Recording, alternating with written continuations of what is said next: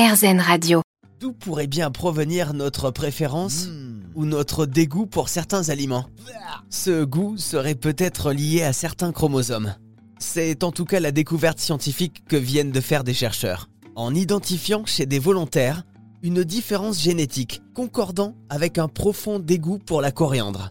C'est-à-dire qu'un chromosome serait à la base de cette réaction. Et voici les explications de Loïc Briand.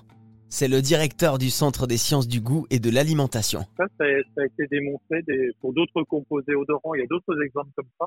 Alors dans ces cas-là, ce qu'on en parle, c'est d'une anosmie spécifique. Donc, qu'est-ce que l'anosmie? C'est l'incapacité à percevoir certaines odeurs, voire pas, pas percevoir du tout euh, aucune odeur. C'est ce qui se passe notamment avec les, problèmes d'olfaction liés au Covid. Et dans certains cas, on parle d'olfaction, euh, pardon, spécifique. C'est-à-dire que les gens sont capables de percevoir toutes les odeurs, sauf certaines. Et c'est ce qui se passe vraisemblablement pour la coriandre. Il y a une perception euh, différente pour quelques molécules.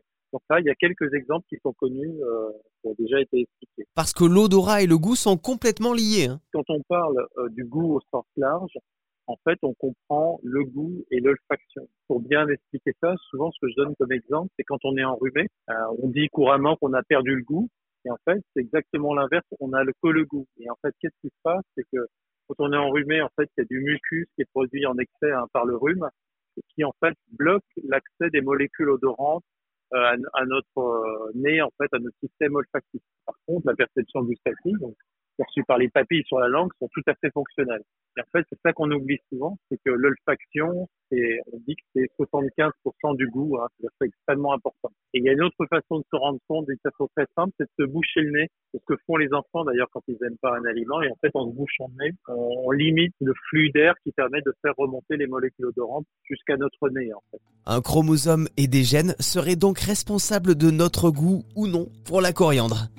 En tout cas, ce qui est sûr, c'est que vous avez vraiment eu du nez d'écouter cette chronique.